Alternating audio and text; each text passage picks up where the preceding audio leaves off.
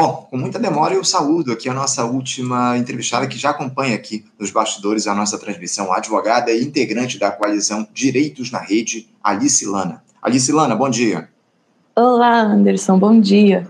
É, você pediu desculpas antes por estar passando do tempo, que é isso, eu estava aqui aprendendo com a professora Juliana, sempre sempre bom acompanhar esses temas que são interessantes para todos nós, né, que defendemos a É isso, sem sombra de dúvida. Agradeço demais a tua presença aqui, a tua paciência por ter esperado para a gente fazer esse papo também a respeito de uma questão que muito muito cara para nós aqui no Faixa Livre, é, que diz respeito a essa questão da regulação da inteligência artificial no Brasil, Alice. A gente tem acompanhado de perto essa discussão que se dá no Congresso Nacional, inclusive fizemos um debate a respeito desse tema recentemente aqui no programa. A questão está em análise na forma do projeto de lei número 2338 desse ano, de 2023. E eu fiquei sabendo, o, o Alice, que vocês da Coalizão Direitos na Rede produziram uma nota técnica a respeito desse PL que discute a regulamentação da inteligência artificial. Antes da gente tratar desse documento que vocês produziram, o Alice, eu gostaria que você nos dissesse aos espectadores do programa há quantas anda esse debate a respeito da regulamentação da, do IA, da, da inteligência artificial aqui no país, algo que afeta diretamente uma série de setores da nossa sociedade. Os parlamentares eles têm se debruçado sobre esse texto, sobre esse projeto de lei, Alice? Claro, Anderson. Acho que você tocou um ponto muito importante para a gente começar essa conversa, que é sobre como os usos da inteligência artificial eles fazem parte da nossa vida, né? Muita gente vê o, a palavra IA, inteligência artificial, e acha que é algo de ficção científica, ou algo do futuro, algo que pode eventualmente vir a nos afetar, mas não é isso. São coisas que já existem no nosso dia a dia, não só na IA generativa, né, como chat GPT, essas coisas, mas em coisas muito práticas, como policiamento preditivo, ou essas câmeras de reconhecimento facial que podem é, limitar o acesso de pessoas a direitos. Então, quando a gente fala de regular inteligência artificial, a gente está falando é, de algo que já existe hoje e que é muito importante. O que a gente vê no Congresso, né, é, antes desse PL que, que você bem comentou, 2338 de 2023, que foi protocolado agora em maio, a gente tinha um outro PL, que era o PL 21 de 2020, que era uma carta bastante principiológica, né, e ele não não tinha tanto cuidado de operacionalizar direitos, de pensar realmente em coisas mais práticas para é, criar obrigações para as empresas e para os usos de ar e para criar direitos para proteger as pessoas que é, os usam ou são, afetadas por esses usos, né? É, a gente na coalizão de direitos na rede a gente tem esse trabalho de tentar democratizar a discussão sobre direitos na rede, direitos na internet, e também fazer esse trabalho com o Congresso para defender os direitos das pessoas quando a gente fala de regulação de novas tecnologias, como é o caso da inteligência artificial. Mas, enfim, são, são temas fundamentais, como você trouxe aqui. A inteligência artificial é implicada em diversos setores aí da sociedade nacional e que muita gente não sabe. Essa é a grande questão. Agora, é, falando um pouquinho a respeito dessa nota técnica que foi divulgada é, por vocês no final do mês, que tipo de alerta, o Alice, vocês trazem aí nesse documento que foi divulgado recentemente. Fala um pouquinho a respeito dessa nota técnica, por favor. Claro, é, essa nota técnica foi é, trabalho da Coalizão Direitos na Rede, especialmente do LAPIM, que é uma das entidades que fazem parte da coalizão. Né? Essa coalizão reúne mais de 50 entidades da, da sociedade civil é, vinculadas à proteção de direitos humanos online.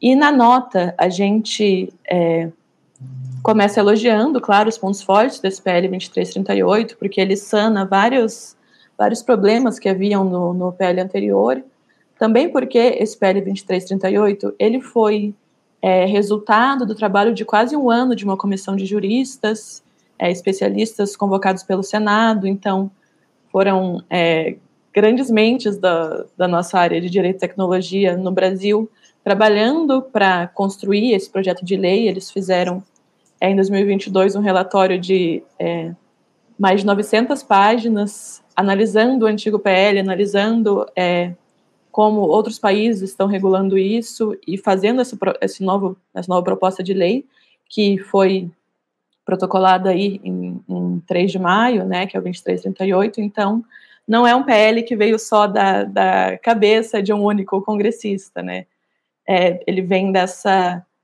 é, construção coletiva feita por, por várias pessoas, então ele tem esse, esse ponto muito forte. É, outra coisa muito interessante desse PL é que ele tenta fazer esse equilíbrio de direitos e ferramentas de governança, né? Ele se foca não na em regular a tecnologia de inteligência artificial, que é algo muito difícil para o direito, né? Porque o direito ele tem esse passo um pouco mais lento, enquanto a tecnologia é, muda muito mais rápido, mas ele se foca em regular os usos da inteligência artificial. Isso é um, é um ponto muito bom. Então, é uma abordagem regulatória que é baseada em riscos e em direitos, né? Então, ele estabelece, isso está é, mais explícito na nossa, na nossa nota técnica, estabelece diferentes é, degraus de risco para diferentes é, usos de inteligência artificial e obrigações diferentes dependendo de, do risco daquele uso, né? Então, um uso para um carro autônomo vai ter um determinado risco, um uso para é, segurança pública vai ter outro risco. Isso é algo bem, bem interessante, porque cria essas obrigações diferenciadas. É, além disso, o projeto também é interessante porque ele prevê uma regulação colaborativa entre todos os setores interessados, também uma autoridade independente que vai é, fazer essa fiscalização, que é algo também bastante importante.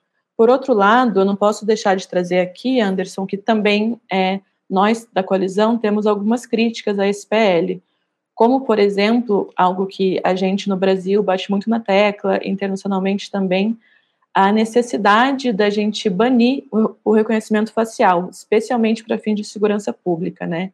Porque a gente vê essas tecnologias de reconhecimento facial, essas câmeras que é, fazem a, a, leitura do seu rosto e te identificam, né? Como se você andasse com uma digital na sua cara, você pode ser identificado a todo momento, em qualquer lugar. É, isso sendo utilizado para questões de, de segurança pública ou para policiamento preditivo. É, tem várias tecnologias de IA que a gente acha que tem que ser banidas, elas não têm que ser melhoradas ou serem menos discriminatórias, elas têm que ser banidas. O mesmo vale para armas autônomas, por exemplo, ou tecnologias que são pseudocientíficas e que falam que fazem reconhecimento de emoções. É, são várias tecnologias de inteligência artificial que nós, da Colisão de Direitos na Rede, nos posicionamos pelo banimento e que não estão é, assim desenhadas dentro do, do PL. Então, ele também comporta melhorias, é claro, ainda que tenha é, vários, vários pontos positivos que precisam ser, ser indicados, como eu trouxe aqui antes. É, não, não tenha dúvida que é um avanço esse PL, mas efetivamente há questões aí que precisam ser aprimoradas e o debate público nesse sentido precisa ser feito, né? Como você trouxe aqui, essa, essas dificuldades ainda que a inteligência artificial tem para fazer a determinação de determinadas identificações, enfim, há falhas muito importantes aí que estão colocadas e que podem produzir resultados trágicos. Essa é a grande questão, o, Alice. Agora, uh, eu tomei conhecimento também, o, Alice, que a Autoridade Nacional de Proteção de Dados, ela publicou no mês de julho uma análise preliminar desse projeto de lei. O texto ele apresenta alguns pontos de convergência e de conflito entre o PL e a própria Lei Geral de Proteção de Dados, a LGPD. Uh, há algum tema mais específico que tenha, digamos assim, passado batido nesse projeto de lei que regulamenta a inteligência artificial, o, o Alice? Para além dessas discordâncias que você tem, é, há alguma questão que acabou não sendo tratada nesse PL e outra? As ditas big techs, elas têm conseguido exercer lobby junto aos deputados e senadores na análise dessa questão, porque essa é uma preocupação que surge sempre que um tema sensível como esse é discutido, né, o, Alice? A, a, capacidade que essas empresas têm de exercer influência em relação aos parlamentares. É, eu queria que você falasse sobre isso. Primeiro, sobre os pontos aí obscuros ou as questões que não foram tratadas no projeto de lei e também a possibilidade de lobby dessas grandes empresas de tecnologia sobre parlamentares aí. Perfeito, Anderson. Dois grandes temas, né? Começando por essa questão de coisas que não foram tratadas, também com a convergência com a proteção do, de dados pessoais, né, que é algo que de dados pessoais de privacidade, que é algo que a gente também é, leva muito a sério na colisão de direitos na rede, na sociedade civil que lida com direitos humanos na rede como um todo. É, eu acho que tem alguns, alguns pontos que a, todo o acúmulo que a gente tem pela LGPD, pela Lei Geral de Proteção de Dados, pode nos ajudar a entender é, como lidar também com essas novas tecnologias de inteligência artificial que estão é, de uma forma ou de outra, também atacando nossos direitos à privacidade, à proteção de dados pessoais. Eu acho que um ponto interessante de convergência aqui é justamente a questão dos dados biométricos, né, que é o, é o que a gente fala quando a gente fala de reconhecimento facial, por exemplo, que é um dado que na LGPD é tido como um dado pessoal sensível, é, é sujeito a critérios de proteção muito mais é, desenhados, delimitados, né, mais estritos do que dados pessoais gerais, né, não sensíveis. Então, acho que essa é uma convergência que a gente pode pode se aprofundar com certeza para ajudar a, a, proteger os direitos dos, das pessoas, né? E nisso eu já, já quero puxar, Anderson, a sua segunda pergunta do, dos lobbies das, das big techs, né? Porque acho que se relaciona muito com essa questão de a gente, como uma coalizão de organizações da sociedade civil, tá de um lado fazendo essa, essa pressão para proteger os direitos dos usuários, proteger direitos humanos na rede, e de outro lado a gente tem também o lobby das big techs que tem muito mais recursos, tem mais, é, mais acessos a, a, a, algumas pessoas no Congresso, né? A gente já tem já teve alguns casos da gente tentar conversar com com congressistas não, não sermos nem, nem recebidos enquanto, enquanto coalizão. Mas o que a gente tenta colocar sempre é que, mais do que criar uma oposição, criar essa, essa luta, é muito mais benéfico para a sociedade como um todo, para o desenvolvimento da inovação, para a regulação da tecnologia, quando a gente consegue trabalhar em conjunto, quando a gente consegue fazer com que os lados é, sentem, se escutem, construam uma regulação multissetorial que, ao mesmo tempo, é, proteja direitos e permita a inovação, porque há essa falácia de que é, regular novas tecnologias é impedir inovação, impedir o desenvolvimento do Brasil, e não é isso, pelo contrário, é garantir que essa inovação, que esse desenvolvimento ocorra é, de uma forma que seja proveitosa para todo mundo, né? Então, é, o que a gente sempre se coloca é abrindo, se abrindo para esse debate multissetorial, para a gente construir essas regulações ouvindo todos os setores envolvidos, todos os, é, os atores importantes nessa, nessa discussão. Como foi o, um, o caso de sucesso, que é o caso do, do Marco Civil da Internet, que foi uma uhum. regulação que a gente conseguiu ter bastante participação é, colaborativa de vários atores, seja do governo, da sociedade civil, de empresas privadas. Então, isso é um, é um grande exemplo de uma, uma regulação que dá voz, escuta é, todos os atores ali envolvidos. É, eu acho que talvez esse seja um, uma das questões mais polêmicas, essa necessidade que há de se fazer o debate público a respeito de um tema tão sensível. Eu, sinceramente, o, olha, vejo muito pouca gente discutindo, debatendo esse tema da inteligência artificial quando essa questão ela assume uma posição de protagonismo na realidade do nosso país, não é algo distante das pessoas, né? Uh, e eu queria justamente avançar nesse sentido, porque essa questão da, da inteligência artificial, dos mecanismos que produzem engajamento nas redes, eles são fundamentais, porque o ser humano tem se mostrado a cada dia que passa não ter limites aí para alcançar determinados objetivos, Alice. E eu queria trazer um exemplo prático. Tem começado aí uma onda nas ruas de São Paulo de ditos influenciadores que passam a usar o medo e a violência urbana como forma de entretenimento. Eles caçam assaltos para transmitirem ao vivo nas redes sociais. Para isso, é, essas pessoas, esses ditos influenciadores, ficam parados ali em calçadas, sempre com celulares de última geração nas mãos, esperando para serem roubados. Em três anos tentando, parece que eles conseguiram esse feito, entre aspas, apenas uma vez. É, é uma prática absolutamente inacreditável, o, o Alice, justamente na busca por cliques. É ela que tem ultrapassado todo e qualquer limite. Esse projeto de lei, o Alice, tem algum expediente que trata dessa questão para evitar a disseminação de conteúdos sensíveis que incentivem ou fomentem ações perigosas ou até criminosas? Olha, Anderson, é um, é um ótimo ponto. É, e aqui, se você me permite, eu queria trazer também um outro projeto de lei que está em, em trâmite no Congresso, né?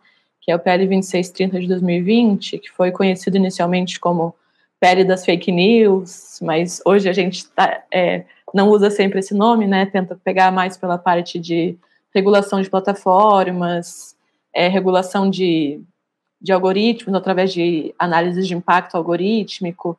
Então, esse tipo de questão também está sendo discutido pelo, pelo nosso Congresso, é, mas muito mais nesse outro PL, né, o PL 2630 de 2020, justamente porque ele, é, apesar de ter surgido lá em 2020 mais nesse contexto de é, combate às fake news, ele acabou é, se tornando nesses é, três anos de discussão intensa entre Congresso, sociedade civil, é, outros agentes do governo e também o setor privado, ele acabou se tornando uma carta legal de regulação de plataformas, de uma forma é, bem mais ampla do, do que era no início. Isso envolve também é, regulação de que tipos de conteúdo são. É, não, não uma regulação, claro, do conteúdo em si, mas essa regulação de algoritmos é, também vai, vai impactar, e a gente espera que, que sim, né, no, no tipo de conteúdo que ganha mais tração nessas redes sociais, né, então um dos objetivos do PL, claro, ainda é fazer com que conteúdos desinformativos ou é, francamente danosos não ganhem tração, né, conteúdos que é, ajudam a colocar pessoas em espirais de discurso de ódio, a, a perder o contato com, com a, a, realidade em algum grau, também é, é um dos, dos objetivos desse, desse projeto de lei. É, espero que isso também é, diminua essas, é, esses comportamentos que a gente vê online às vezes, né, que são quase quase incompreensíveis, como você colocou, como esse, esse exemplo de transmissão ao vivo de assaltos. Claro que isso se relaciona com coisas muito mais profundas da sociedade brasileira, né? A gente tem é, programas sensacionalistas, é, jornais que você tora e se escorre sangue. É, infelizmente, o, o ódio e o medo, eles é, engajam muito o público, né? Então, acho que, além da gente falar também de uma regulação das redes sociais, essa discussão também passa por uma, uma discussão mais ampla de uma regulação democrática, consciente da, da mídia como um todo. Uhum. É, algo que infelizmente o Brasil não tem tratado, essa questão da regulação da, da mídia, da comunicação, é uma, uma questão que foi deixada de lado, inclusive, pelos próprios governos do Partido dos Trabalhadores. A gente fa faz essa discussão já aqui há muitos anos no programa, essa necessidade de se regular a, a comunicação no nosso país, e a gente espera que agora esse, esse, isso avance, enfim, a partir dessa gestão de grande aliança. Ainda que eu entenda, que eu é, reconheça, o, o Alice, que há limites aí muito claros em relação a esse tema, ainda mais pelo caráter dessa gestão está colocada. Mas a gente, acima de tudo, tem que fazer a pressão, tem que trazer esse tema para discussão e tem que envolver a sociedade civil nesse debate. É o que a gente espera e a gente, acima de tudo, vai, vai, vai cobrar aí das nossas instituições, dos nossos parlamentares, da, da, do Congresso Nacional, que esse debate seja feito e da maneira devida, com os devidos limites que precisam ser colocados. Alice, eu quero agradecer demais a tua participação aqui. É um tema que certamente a gente vai voltar a trazer para a discussão aqui no Faixa Livre. E a gente, mais uma vez, conta com a tua participação aqui em outras oportunidades, falando a respeito dessa questão da regulação da inteligência artificial, uma discussão aí que está só começando lá no Congresso Nacional. Alice, muito obrigado pela tua participação. Eu te desejo um ótimo dia e, e deixo um abraço forte aqui para você. Muito obrigada, Anderson. Obrigada pelo convite e nos vemos. Contem comigo para o que precisarem. Tá ótimo. Obrigado, Alice. Um abraço. Até a próxima. Tchau, tchau. Conversamos aqui com Alice Lana. Alice Lana, que é advogada integrante da Coalição Direitos na Rede, falando sobre a regulação da inteligência artificial aqui no Brasil. Como eu citei aqui, um tema muito sensível, que o Congresso Nacional tem feito esse debate a partir de um projeto de lei. Enfim, vamos, vamos aguardar aí para ver a, a, a, é, em, que. É, como é que esse debate vai se dar, em que bases essa discussão vai ser dada lá no Congresso Nacional e também a possibilidade aí de haver lobby dessas big techs, como eu citei aqui no debate, na entrevista aqui com a Alice Lana. É uma questão muito sensível e a gente certamente vai voltar a tratar dela aqui no nosso programa. Gente, vamos encerrando aqui a edição de hoje, já ultrapassei o tempo limite, quero agradecer a participação aqui de todos vocês, lembrar a importância de vocês compartilharem, curtirem aqui as nossas publicações, enfim, esse engajamento, eu sempre digo que é fundamental para que Faixa Livre avance nesse projeto. E eu quero lembrar que amanhã, sexta-feira, é dia de debate aqui no nosso programa. Vocês sabem bem que toda sexta-feira a gente traz um debate a respeito de um tema muito relevante da discussão aí da política, da economia, enfim, dos temas fundamentais para a nossa sociedade. Amanhã a gente vai discutir a, a questão da, da, da, corrupção, né? O tema da corrupção que voltou à tona aí a partir dessa decisão do ministro Dias Toffoli em relação à Lava Jato, enfim, ele que anulou lá a delação, aliás, o acordo de leniência da Odebrecht, enfim, classificou a Lava Jato como uma iniciativa criminosa, enfim, um dos maiores erros do judiciário, a condenação do presidente Lula, e o tema da corrupção vem à tona a partir de toda, todo esse debate. Então, amanhã aqui no Faixa Livre, a gente vai falar a respeito da corrupção aqui no nosso país, a necessidade de se combater a corrupção e como é que os agentes públicos atuam nesse sentido. Enfim, é um tema muito denso que a gente vai dialogar aí amanhã, vai tentar é, trazer aí luz a essa questão. Agradecendo a todos vocês a presença aqui na nossa live hoje, a audiência de todos vocês. Lembrando, amanhã, às 8 da manhã, estaremos de volta com mais uma edição do nosso programa. Um bom dia a todos, muito obrigado pela audiência, um abraço e até amanhã. Você, ouvinte do Faixa Livre, pode ajudar a mantê-lo no ar. Faça sua contribuição diretamente na conta do Banco Itaú, agência 6157, conta corrente 99360, dígito 8. Esta conta encontra-se em nome do Sindicato dos Professores do Município do Rio de Janeiro e região, o Simpro Rio, uma das nossas entidades patrocinadoras, mas seus recursos são destinados exclusivamente para o financiamento do nosso programa. Você pode fazer sua doação de qualquer valor, utilizando também a nossa chave Pix, que é ouvinte@ programafaixalivre.com.br. Sua contribuição é fundamental para a manutenção desta trincheira progressista no ar.